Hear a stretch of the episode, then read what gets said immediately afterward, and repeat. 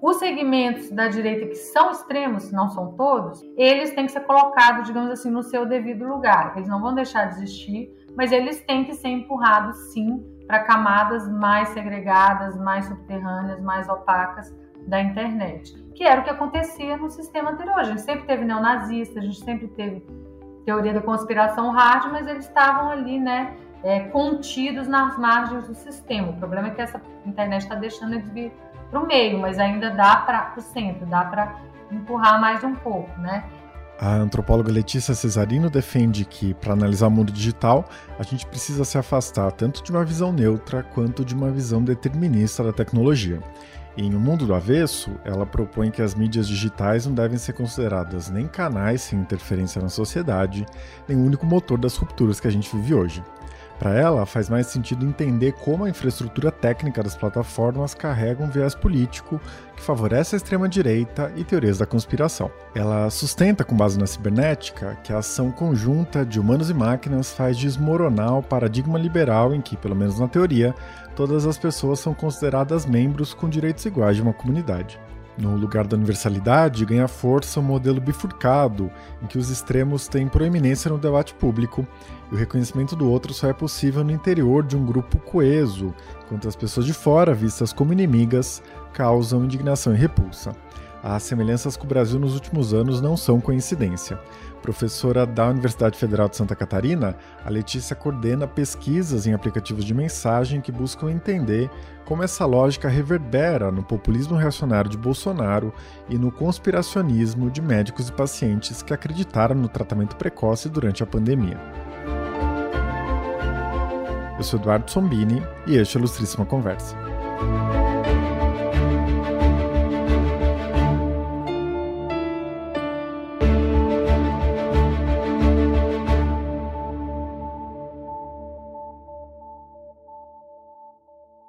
Letícia, seja muito bem-vinda à Ilustríssima Conversa. É um prazer ter você aqui. Obrigada, Eduardo. É um prazer estar aqui também. Bom, no livro você lança um olhar para dois grandes fenômenos, né? A digitalização da política, que tem a maior manifestação no populismo, e a digitalização da produção da verdade. E aqui você fala muito de ciência alternativa, de conspiracionismo, de coisas desse tipo.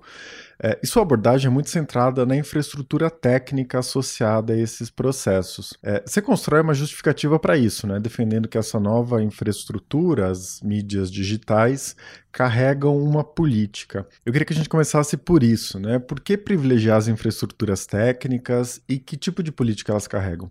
Então, a ideia de estar trazendo um olhar transversal para esses diferentes tipos de público, no caso de um dos capítulos, o público do chamado populismo digital, de base bolsonarista, né? E o quarto capítulo, os públicos do tratamento precoce, das ciências alternativas que emergiram durante a pandemia, é estar tá pensando a origem de certos padrões, de certas regularidades, que não só na minha pesquisa eu vim observando, mas também na literatura sobre esses temas, tanto no Brasil como fora do Brasil também. Né? Ou seja, como num determinado momento a gente começa a ter, por exemplo, padrões de política populista se proliferando, ganhando força em países tão diferentes, né? como Brasil, Índia, Estados Unidos, Europa, Filipinas, enfim. E uma hipótese forte ali é que, em parte, né, essas convergências de padrão de, de atuação teriam a ver não só com é, fatores socioculturais, né, específicos de cada lugar, mas também com uma infraestrutura técnica compartilhada, que seria essa da internet no modelo da plataformização, que é o um modelo que se consolidou aí cerca de 10 anos atrás, um pouco mais, mais ou menos, né?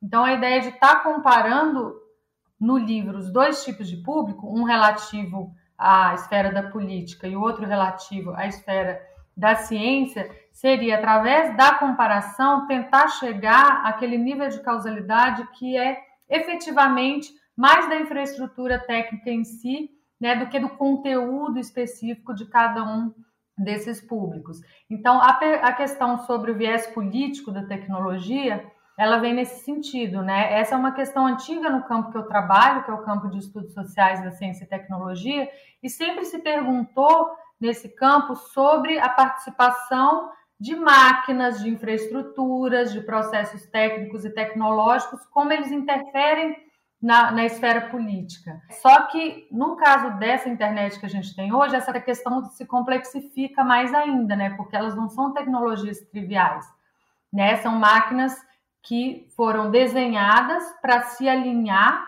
e para imitar, num certo sentido, é, certos processos cognitivos humanos e animais e são feitas para se acoplar, digamos assim, né, à cognição dos usuários humanos em algum nível.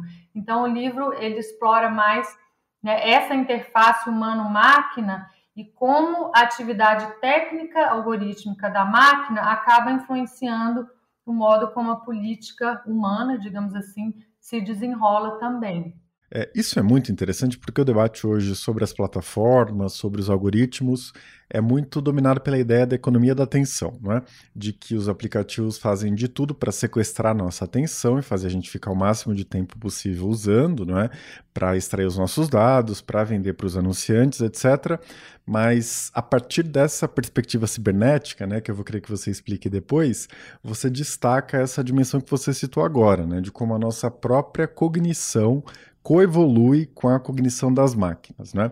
A ideia é muito parecida com as espécies companheiras da dona Harry, né, que você traz no livro, essa ideia de que assim como as bactérias do nosso intestino, né, influenciam os nossos sentimentos, as nossas emoções, né, influenciam a nossa mente, as máquinas com quem a gente convive influenciam diretamente como a gente vê o mundo e como a gente se vê no mundo, né? É, você pode falar um pouco mais sobre isso, né? Isso é super interessante. Como que você olha para essas relações? Isso, o livro ele propõe realmente assim um, um outro paradigma para estar tá pensando a política em termos das relações humano-máquina, né? Que é esse paradigma cibernético. A gente costuma associar o termo cibernético a essas máquinas, né? Computadores, celulares, etc. Mas a, a visão original da cibernética ela é anterior ainda à emergência dessas tecnologias, né? Então, vem ali do, na época da Segunda Guerra Mundial nos Estados Unidos e eu trabalho como eixo principal do livro um autor que chama Gregory Bateson, que esteve, né, um antropólogo que esteve nesse grupo original, que fundou a cibernética, que era para ser uma espécie de superciência de qualquer tipo de sistema, seja ele um sistema orgânico, animal, humano ou maquímico. Né? Então, a indústria tech que a gente tem hoje, ela sai desse paradigma. E enquanto a academia, a, a imprensa, enfim, ela tende a seguir é, um paradigma mais, digamos assim, newtoniano, mais linear, que entende causalidade de um modo diferente de como a cibernética entende. Então, a ideia de estar trazendo esse autor e outras ah, teorias ali que, que, conversam com o paradigma de sistema ou com o paradigma da cibernética é a gente estar tá produzindo um, um enquadre analítico que seja mais próximo ao enquadre com base nos quais essas máquinas foram construídas, digamos assim, né?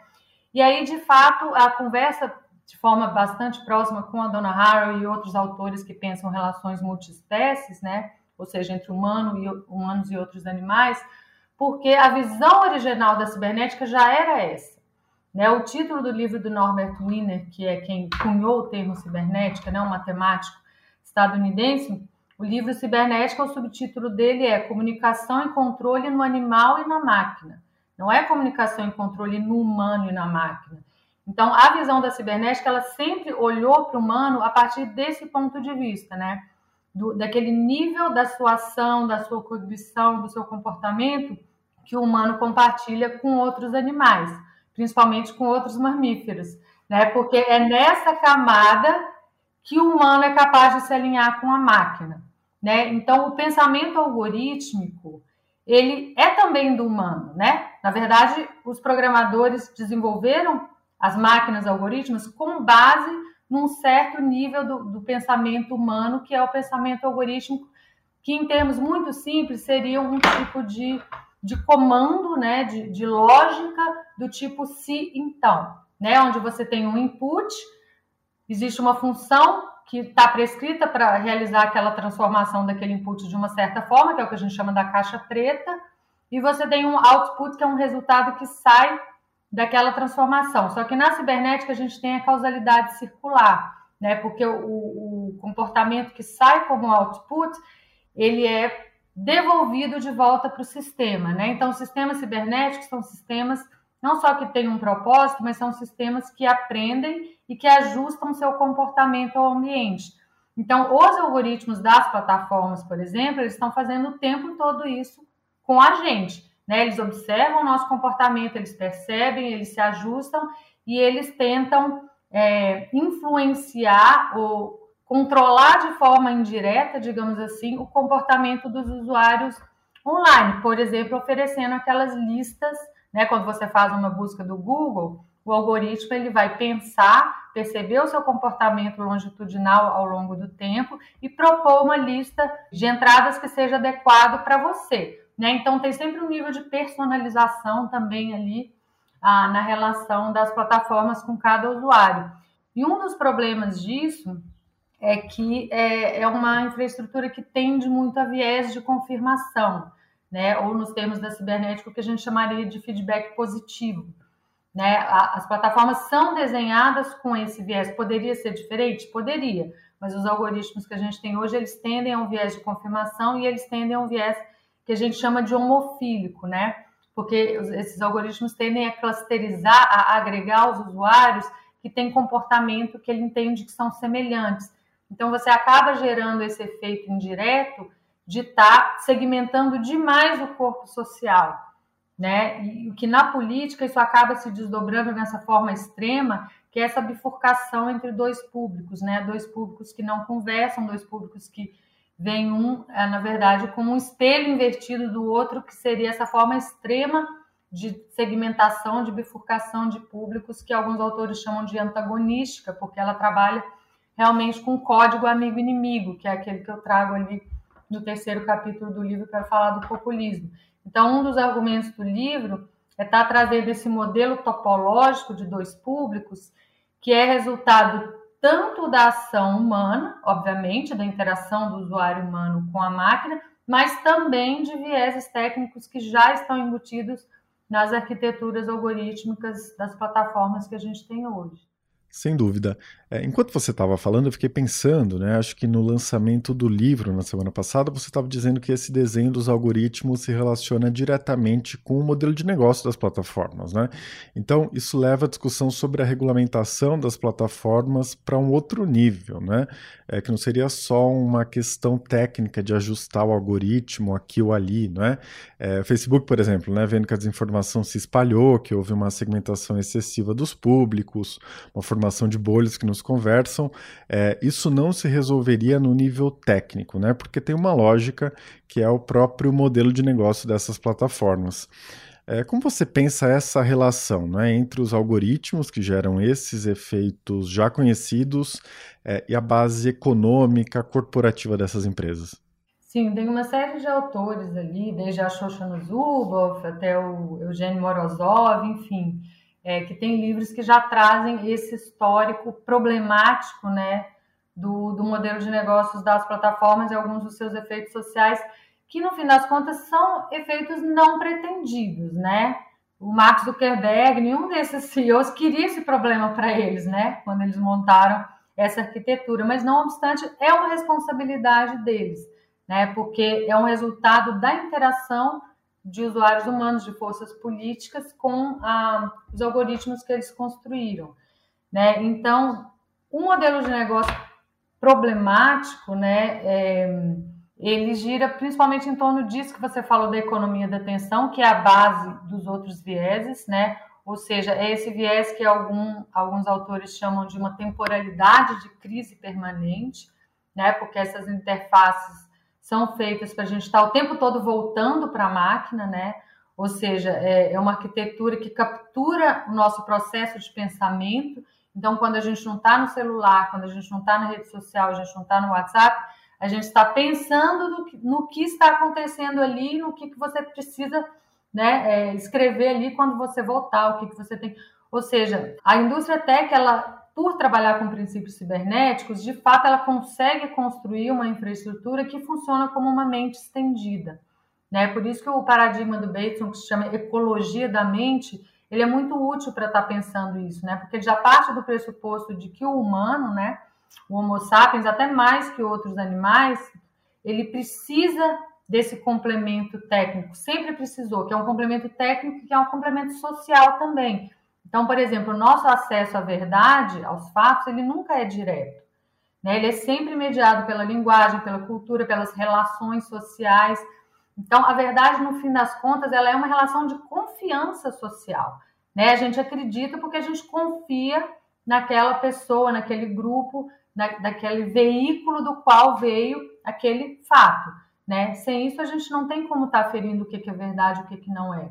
Agora, o, o sistema pré-digital, baseado na ciência, baseado no jornalismo profissional, etc., ele construiu uma infraestrutura onde a gente consegue agregar diferentes visões, né? ou seja, onde a gente tem mais feedback negativo, uma visão, todas as visões são parciais, obviamente, mas uma vai ali se contrapondo à outra, controlando a outra reciprocamente, acaba produzindo um conhecimento menos enviesado, digamos assim. O sistema digital não tem né? Muito pelo contrário, ele, ele tem esse viés técnico que reduz muito o feedback negativo e aumenta muito o feedback positivo. Então, a tendência realmente é dessas máquinas construindo essas realidades personalizadas que nunca são individuais, né? Porque isso é uma outra, uma certa ilusão também que as plataformas criam, né? De que na interface de experiência do usuário é como se a gente fosse super individualizado super único e super livre para estar tá fazendo o que quer, clicando onde quer, etc. Mas o que a gente não vê, o usuário comum geralmente não vê, é como aquele ambiente ele é construído para ser assim, né? Porque é a partir dessa experiência de liberdade que o usuário vai ser influenciado, justamente, né? As várias ciências da influência, desde o marketing até a economia comportamental, é assim que elas funcionam, né? Para a influência funcionar, ela não pode ser explícita ela tem que ser através disso que às vezes a gente chama de abordagem indireta, né? Então, as plataformas elas já entregam isso, né? O ambiente já já foi feito assim para propósitos de modelo de negócio da economia da atenção. O problema é que quando você cria uma infraestrutura dessa que entrega usuários numa, numa posição de influenciabilidade já bastante grande, você está oferecendo uma infraestrutura para que outros atores possam estar atuando ali no sentido de influenciar pessoas. Na verdade, eu pontuo bastante no livro que o problema não é só a relação entre algoritmos e usuário comum. Né? Entre essas duas agências, você tem a intervenção de, de uma série de atores que são centrais, que são os tais influenciadores, né? Porque no fim das contas são eles que segmentam rede, não é só o algoritmo. Né? São eles que controlam indiretamente o ambiente no qual o usuário comum vai funcionar. E é muito claro para quem trabalha nessa área como os usuários não nascem todos iguais, digamos assim, na internet. Você tem uma massa de usuários comuns, leigos, enfim, que geralmente estão ali reproduzindo conteúdo, né? E um número bem mais reduzido de usuários que tem um número maior de seguidores que segmentam rede e que influenciam o ambiente no qual os outros usuários vão atuar. Isso é no caso de qualquer indústria de influência digital, né? qualquer influenciador. Mas no caso da política, né, as pesquisas vêm observando também, e é o caso da nossa pesquisa, que existem influenciadores camuflados. Né? No caso dos aplicativos de mensagem, por exemplo, claramente, né? onde o, o, método computacional permite a gente observar o comportamento agregado e a gente vê claramente ali que existem grupos de influenciadores que não se colocam abertamente, por exemplo, como criadores, donos de canal, algo assim, mas que não obstante eles estão sempre operando ali no sentido de estar influenciando o ambiente no qual os outros usuários vão atuar e tá, né, fazendo com eles sutilmente, né, é, sugerindo certos padrões de ação, certos padrões de pensamento. Letícia, você falou um pouco agora de como essa infraestrutura técnica favorece esse reconhecimento bifurcado, não é? O nós contra eles, os meus amigos versus meus inimigos, etc. E no livro você fala muito também dos estados liminares, né? Essa ideia de que o debate público vai sendo levado cada vez mais para os extremos é, e talvez isso seja um pouco mais difícil de entender. Os opostos passam a se espelhar de alguma maneira e se veem com nojo, né? Como se no limite eles não fizessem parte da mesma comunidade, do mesmo país, da mesma espécie. Né? É, hoje a gente vê, e você cita muito isso, é, os bolsonaristas que se apropriam dos símbolos nacionais e que no limite estão dizendo nós somos os brasileiros, né? E quem quer usar vermelho ou qualquer coisa desse tipo não tem o direito de estar tá aqui nesse país, né?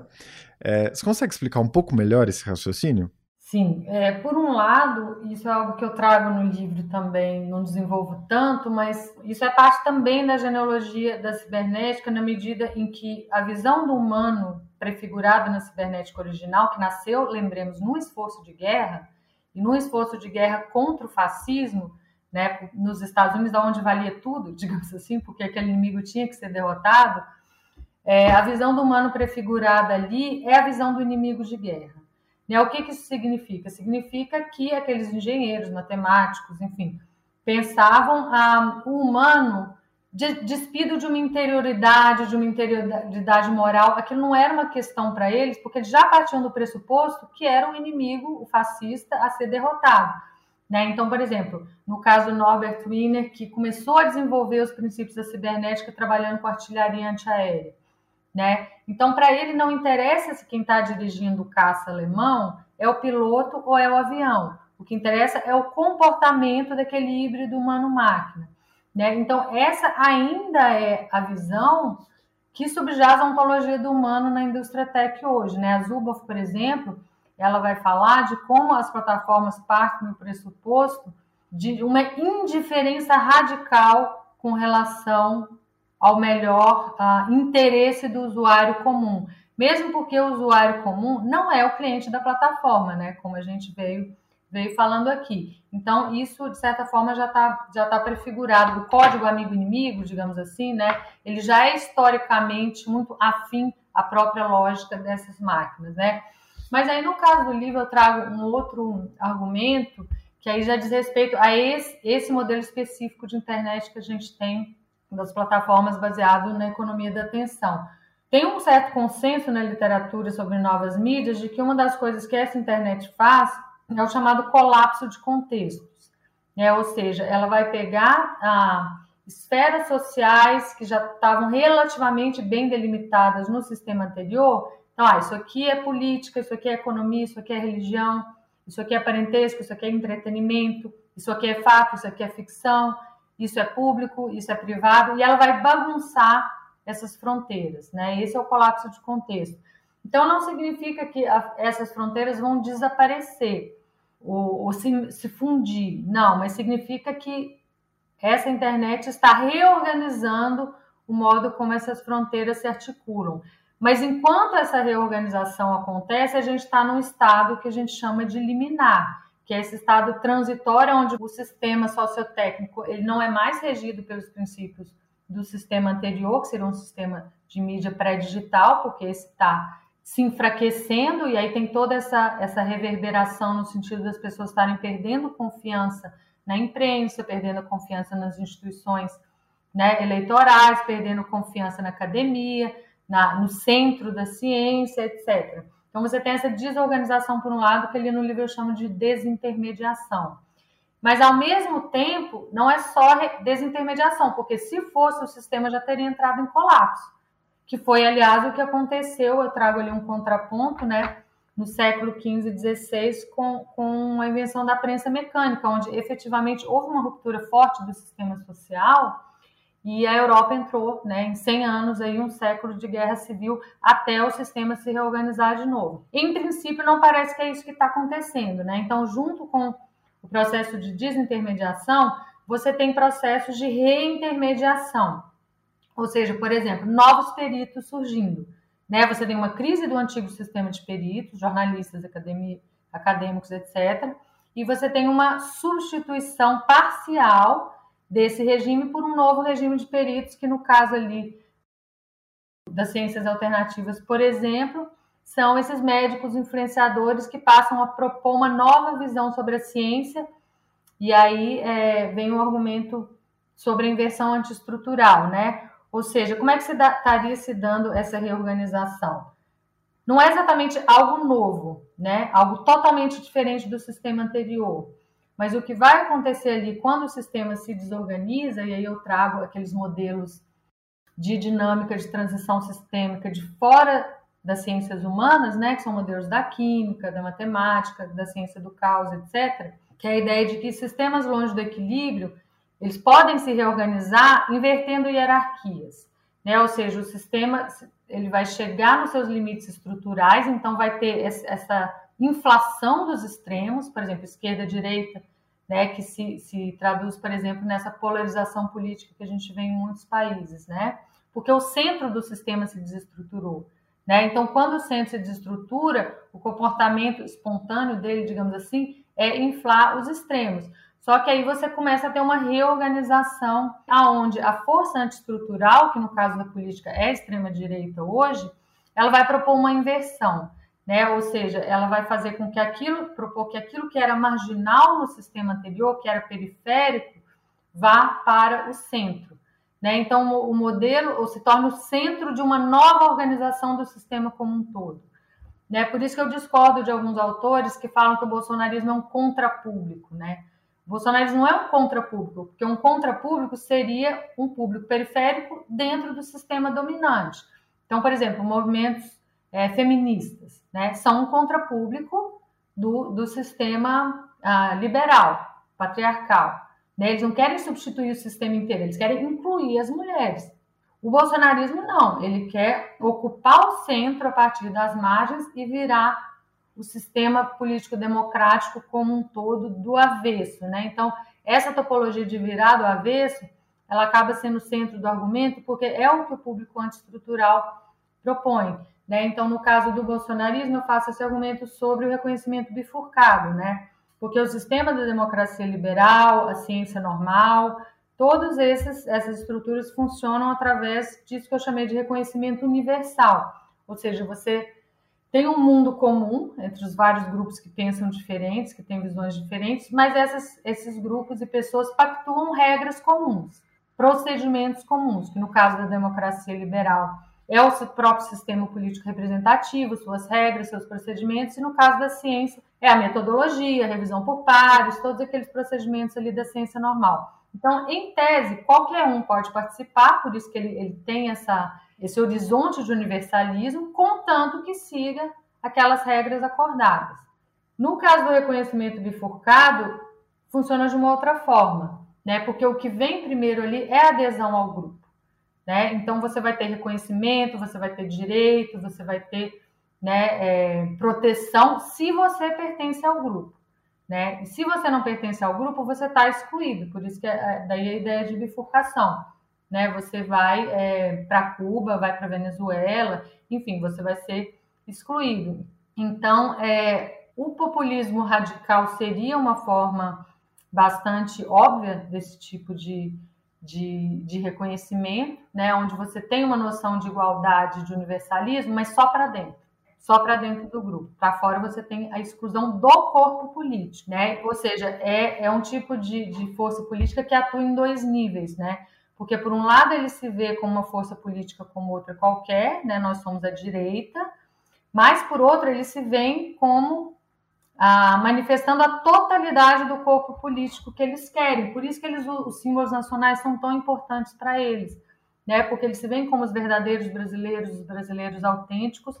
Então, isso já indica essa vontade de estar colonizando o sistema político democrático como um todo. E nisso eles ressignificam a própria ideia de democracia, né? Porque o modo como eu vejo o bolsonarismo e a extrema direita fazendo isso é tomando aquela dimensão da democracia, que é só uma das dimensões constitutivas da democracia, que é a soberania popular. Né? Ou seja, a livre expressão da vontade popular manifesta nas ações do líder. Né? Isso para eles é democracia. O outro lado da democracia, que é igualmente importante, que são os pesos e contrapesos institucionais, a proteção aos direitos das minorias, o pluralismo político, isso eles excluem quase que completamente. Né? Por isso que é um sistema, no fim das contas, disfuncional e que parece fascismo.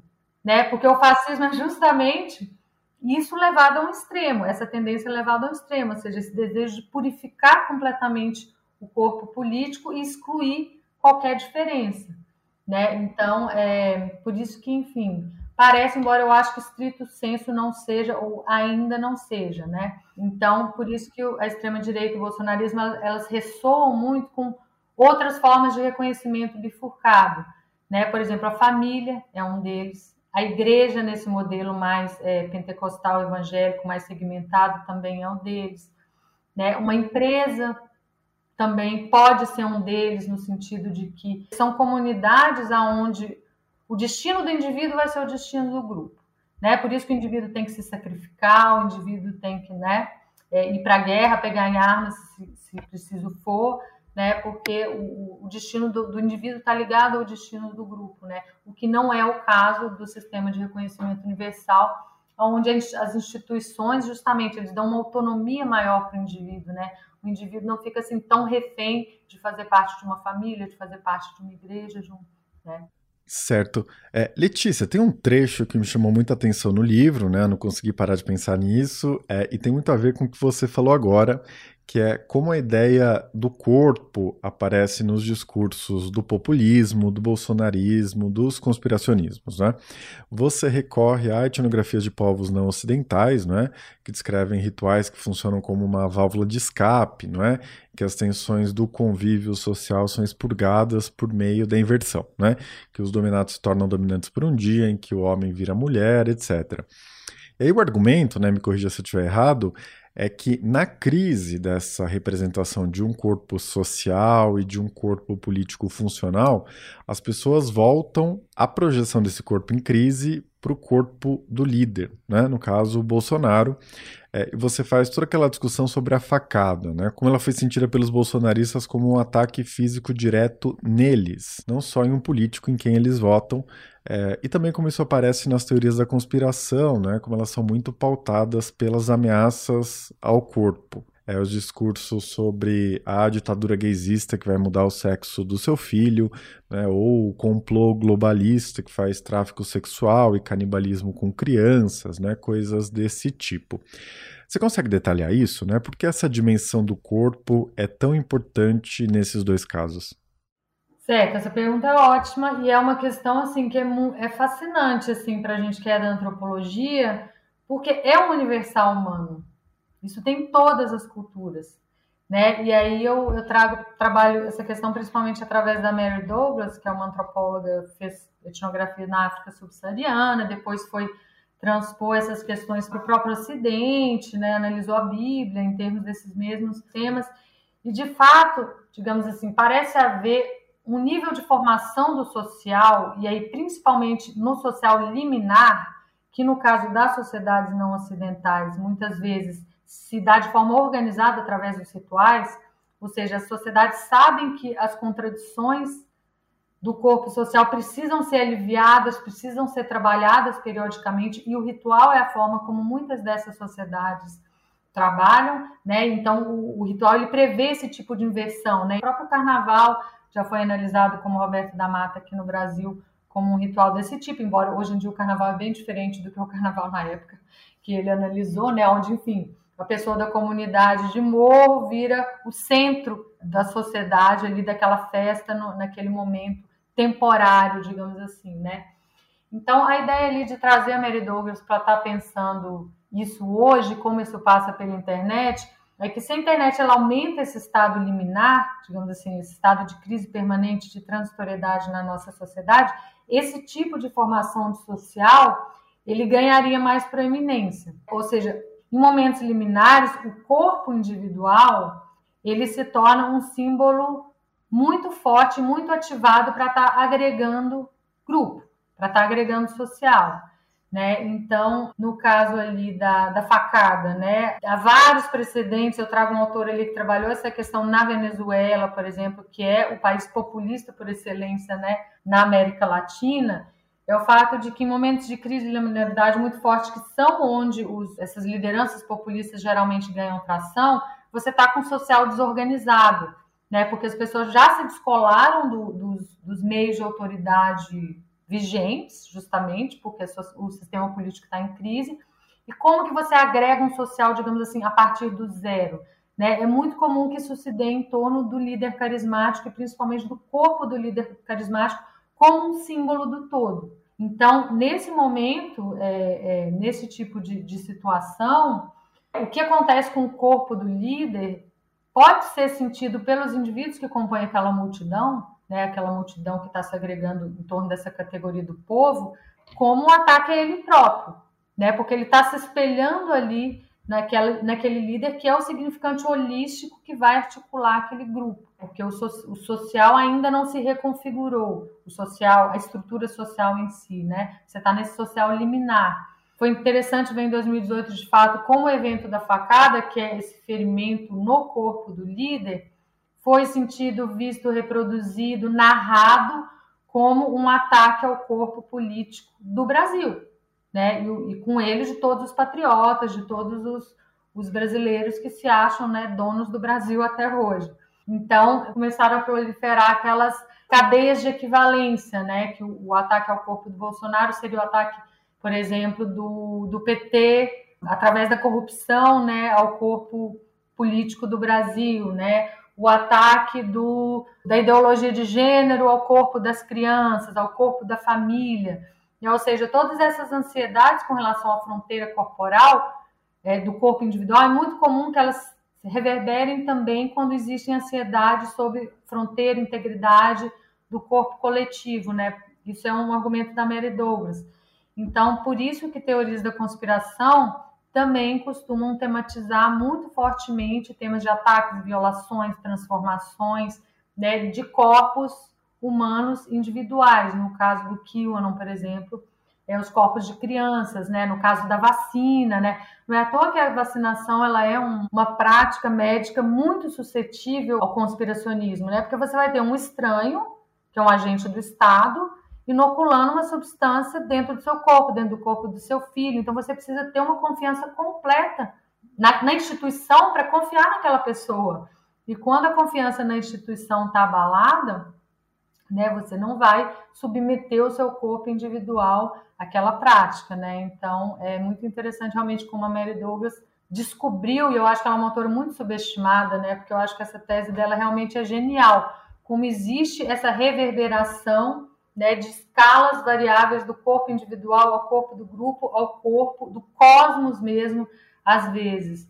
Por ser um universal humano, né? Cabe a gente notar também que muito possivelmente é algo que tem uma ancoragem biológica cognitiva, né? E alguns eu especulo ali um pouco no livro é, em torno dessa desse campo de estudo sobre os neurônios espelho, né? Que seriam aí, digamos assim, a base biológica para o reconhecimento. Então, um humano está reconhecendo o outro, porque são como sendo do mesmo grupo. É uma base para você estar tá, atribuindo humanidade àquele outro né? Porque não é normal essa presunção do liberalismo ocidental de que o grupo do indivíduo é a humanidade como um todo, é o Homo sapiens, ele é só do liberalismo ocidental. Nenhuma outra cultura trabalha com essa ideia, né? Porque o grupo do indivíduo é um grupo.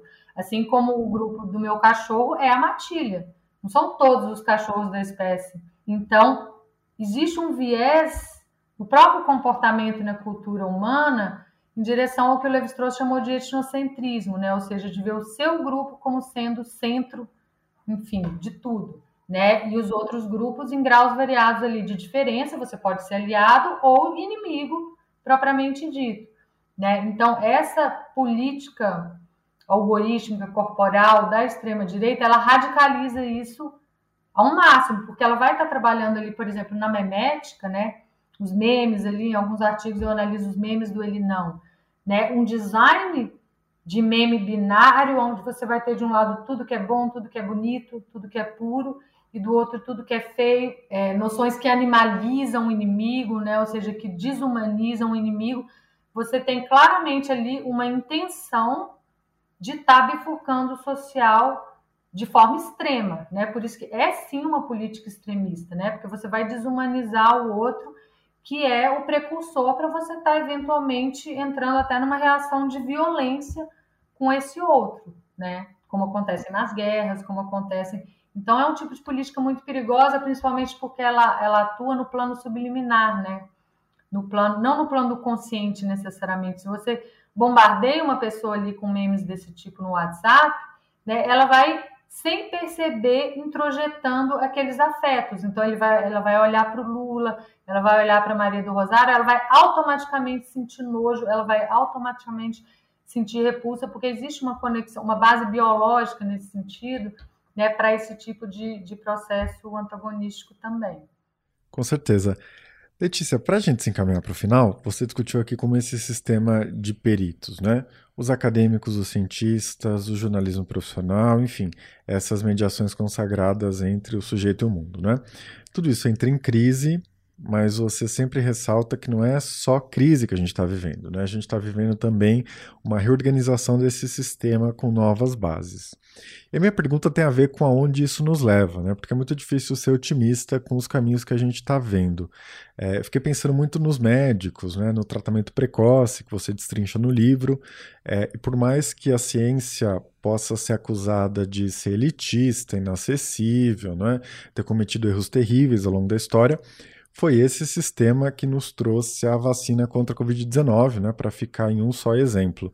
E o que esses novos peritos que estão aparecendo, né, que você mapeia, o que eles oferecem é um tratamento precoce que não funciona, é, resumindo em uma palavra, charlatanismo, não é? Charlatanismo que vira engajamento nas redes, vira monetização, vira dinheiro e prestígio nesses círculos. Você consegue enxergar esse novo sistema em Constituição de um jeito um pouco menos pessimista? É, existem potencialidades que eu não estou enxergando quando eu apresento a questão dessa forma? É, no livro eu tento apontar com base no modelo principal do livro, que é aquele modelo baseado no um atrator da ciência do caos, né? Tentando pensar de forma preditiva, né? Com base no que eu observei também, enfim, nesses públicos do bolsonarismo, do tratamento precoce. Quando o sistema está longe do equilíbrio se reorganizando, das duas, uma. Ou ele não vai aguentar a desorganização e vai romper, e como eu já comentei, um dos precedentes foi esse que aconteceu com uma revolução de mídia muito grande, foi a, a imprensa, a, a mecânica, ou ele vai encontrando formas de, de, de auto-organização, que tem a ver com a ação dos indivíduos e grupos? Tem, mas a mensagem do livro é que existe um certo nível de tomada de decisão, de comportamento, que é próprio do sistema agregado, né? que é algo que, até um certo ponto, a gente não tem nem muita ação sobre, embora a gente possa tentar estar tá influenciando ali numa direção ou de outra. Né? Então, eu diria, número um, fazer o possível e o impossível para esse rompimento não acontecer. Em parte, isso implica o quê? Implica reforma de arquitetura algorítmica, regular melhor as plataformas, é, ocupar mais esse espaço, né? que outras forças políticas possam estar ocupando mais esse espaço, disputando ele, não deixando a extrema-direita jogar ali sozinho, porque isso em si já causa certo equilíbrio maior. E os segmentos da direita que são extremos, não são todos, eles têm que ser colocados, digamos assim, no seu devido lugar. Eles não vão deixar de existir, mas eles têm que ser empurrados, sim, para camadas mais segregadas, mais subterrâneas, mais opacas, da internet, que era o que acontecia no sistema anterior. A gente sempre teve neonazista, a gente sempre teve teoria da conspiração hard, mas eles estavam ali, né, é, contidos nas margens do sistema. O problema é que essa internet está deixando eles vir para o meio, mas ainda dá para o centro, dá para empurrar mais um pouco, né? Então, não deixar o sistema se romper. Número um. Feito isso, simultaneamente vai estar ocorrendo essa reorganização. Então, o modo como eu vi ali nesses públicos que eu analisei, você vai ter durante um certo tempo uma prevalência da questão do ponto de vista, digamos assim, individual, né, que eu chamo ali de trabalho através do conceito de epistemologia, né, que é a questão da experiência individual, da opinião pessoal, que já é uma tendência do sistema, então isso vai se manter, a gente tem que trabalhar com essa escala. Uma outra escala no, que completa essa no outro extremo é o que eu chamo ali de escala holística, que é algo muito forte nesses públicos ah, antiestruturais, tanto no caso do bolsonarismo, esse messianismo em torno do líder, a questão de confiar no plano, tudo isso que marca essas teorias da conspiração, elas têm esse demarcador holístico, por um lado, no caso do tratamento precoce foi realmente incrível para mim perceber que todos esses médicos tinham alguma formulação nesse nível holístico, que é o das causalidades invisíveis, né? Forças ocultas, pode ser numa, numa gramática cristã espiritual? Pode, mas pode ser também gramáticas secularizadas da própria ciência, física quântica, mão invisível do mercado, esse tipo de coisa. Então, nesses públicos, né, eu acho que, que pode estar atuando mais também ah, para estar cobrindo mais esse flanco, digamos assim, holístico, no certo sentido, que eu sei que para a esquerda, para a ciência, é uma coisa estranha, porque não é o seu lugar natural, digamos assim, mas eu considero algo bastante importante, tá? Porque isso atrai muito as pessoas hoje, né? Muitos usuários, as pessoas leigas, o eleitor comum hoje, né?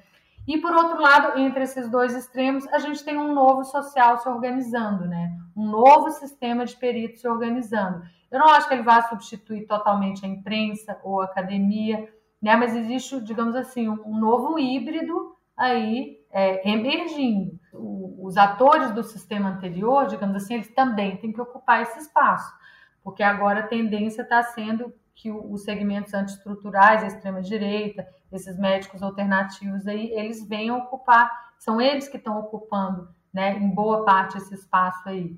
E eu acho que isso poderia estar sendo ocupado também pelo público dominante, pelo centro, né, justamente também não só para impedir a ruptura, mas para produzir um novo sistema midiático, político, é, de produção de verdade é, mais equilibrado nesse sentido. Então, a figura clássica desse nível intermediário seria um, um, influenciador digital. Só que tem vários níveis de influência digital, né? A gente tem desde esses grandes aí, Felipe Neto, etc., até micro né, influenciadores que estão ali no seu bairro, na sua comunidade, né? E os médios que eu considero bastante estratégicos, porque são esses médios, médios para grandes, que primeiro é quem realmente produz uma relação de confiança, com o usuário comum, né? O influenciador grande, ele pode ser mimetizado, ele pode ser admirado, mas não é exatamente ele que tem aquela relação mais orgânica com a pessoa comum, né? Então, é produzir mais entrada aí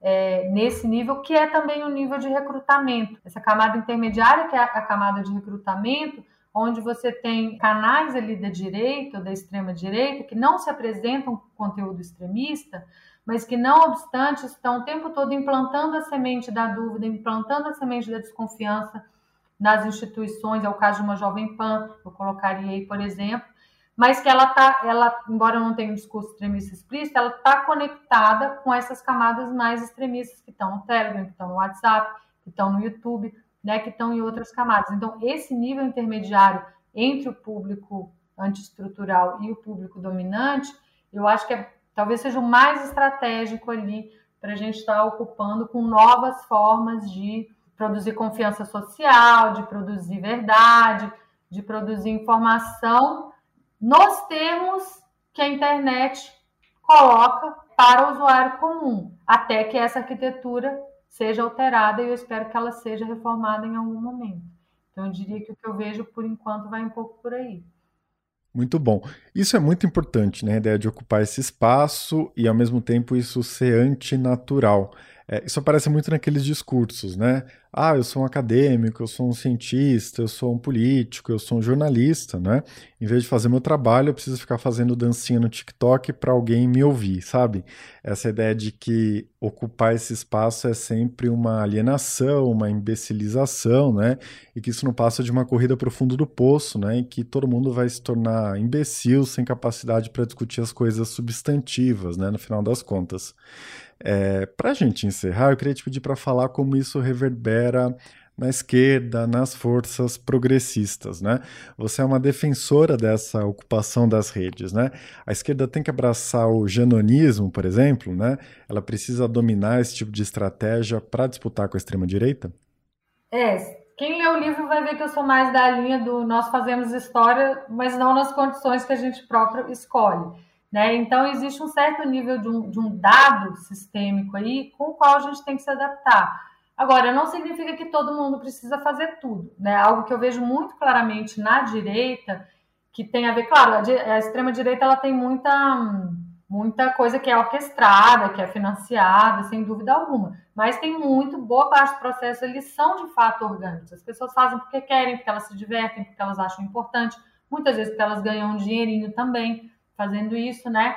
Então, eu acho que, que não existe uma frente só. Algo que a, que a, a esquerda, o campo progressista ainda não, não fez muito bem, é esse caleidoscópio de possibilidades né, aonde abrir frentes de atuação, inclusive não são frentes políticas, podem ser frentes de trabalho, frentes de estar tá, né, fazendo a vida, um, ocupando esses espaços, uh, mas cada um de acordo com sua vocação, com a sua possibilidade. Então, eu não vou fazer dancinha no TikTok, não vou mesmo.